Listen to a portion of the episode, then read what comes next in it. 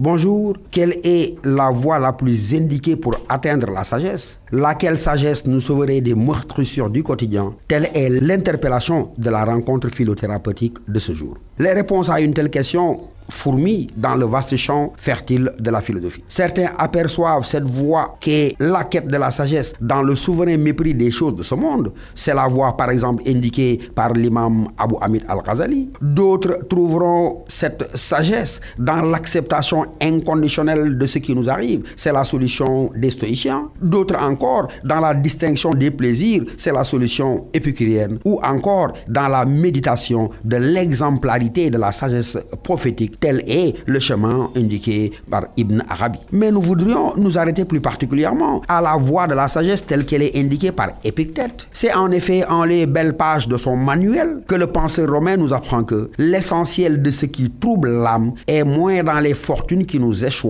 que dans la représentation que nous nous en faisons. En d'autres termes, il n'y aurait de terrible, d'affreux, de déroutant, d'affligeant que pour ce dont nous avons décidé être tel. Mais plus fondamentalement, Épictète nous apprend que la plus grande source de notre affliction est dans le fait de toujours en accuser les autres. Or, écrit Épictète, j'ouvre les guillemets, lorsque nous sommes contrariés ou troublés, n'en accusons que nous-mêmes. Accuser les autres de ces malheurs, c'est le fait d'un ignorant. Les rejeter sur soi, c'est commencer à s'instruire. N'en accuser ni les autres, ni soi-même, c'est être sage. Bonne méditation, bonne journée de sagesse à tous.